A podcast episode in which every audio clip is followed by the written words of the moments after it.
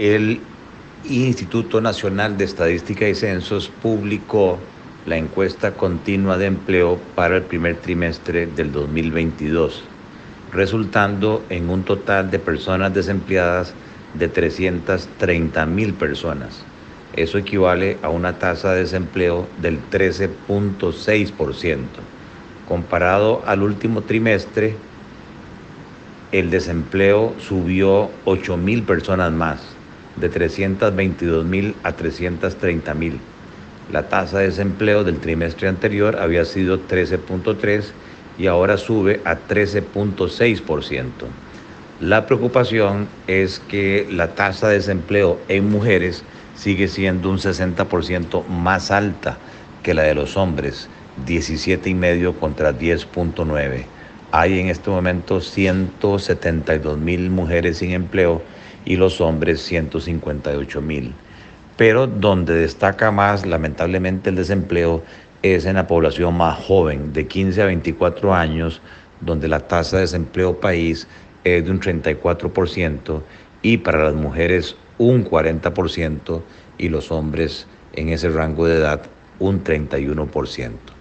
Las razones que pueden explicar estas altísimas tasas de desempleo de la población juvenil, que es de las más altas de Latinoamérica, lamentablemente, eh, tiene que ver con lo que el mercado laboral está demandando.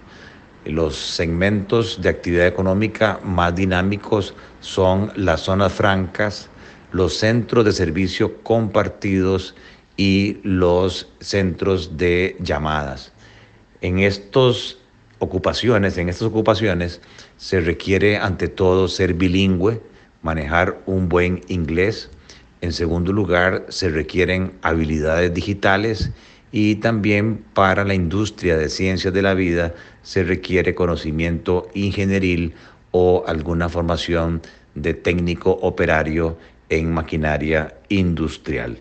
Y lamentablemente esa combinación de factores o de habilidades y de formación académica es lo que mm, escasea en el país y eso hace que estas poblaciones juveniles que vienen sin un buen nivel de inglés, sin habilidades digitales y un porcentaje importante de muchachos que no termina la secundaria no logren calificar para las oportunidades que da el mercado.